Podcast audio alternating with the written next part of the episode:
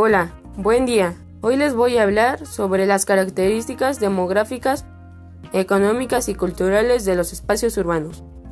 Tanto a lo demográfica se refiere a la alta densidad de población.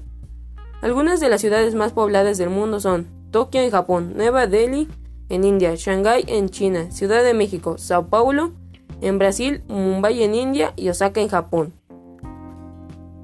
La megalópolis son ciudades que rebasan los 20 millones de habitantes. Ejemplo, Toluca, Pachuca, Cuernavaca, Puebla, Tlaxcala, área metropolitana de la Ciudad de México. La ONU proyecta el incremento de 2.500 millones en las zonas urbanas para el año 2050 y cerca del 90% por cierto ocurría en Asia y África. Ahora voy a hablar en lo económico.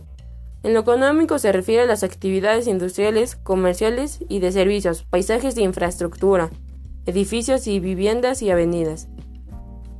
La metrópoli se caracteriza por representar el poder político, económico y militar durante el colonialismo. Las áreas metropolitanas son ciudades que rebasan sus fronteras y se unen a otras ciudades, por ejemplo la zona metropolitana de Guadalajara. Los retos para cubrir las necesidades son la vivienda, el transporte y los sistemas de energía, además del empleo y servicios básicos como educación y atención a la salud. Tanto a lo cultural voy a hablar del impacto que ha causado las fiestas y distintas tradiciones culturales. Ha provocado enfermedades, problemas pulmonares, el estrés, la obesidad, hipertensión e incluso la depresión. También la contaminación, actividad industrial, combustibles fósiles también contaminan continuamente y disminuyen la calidad del aire.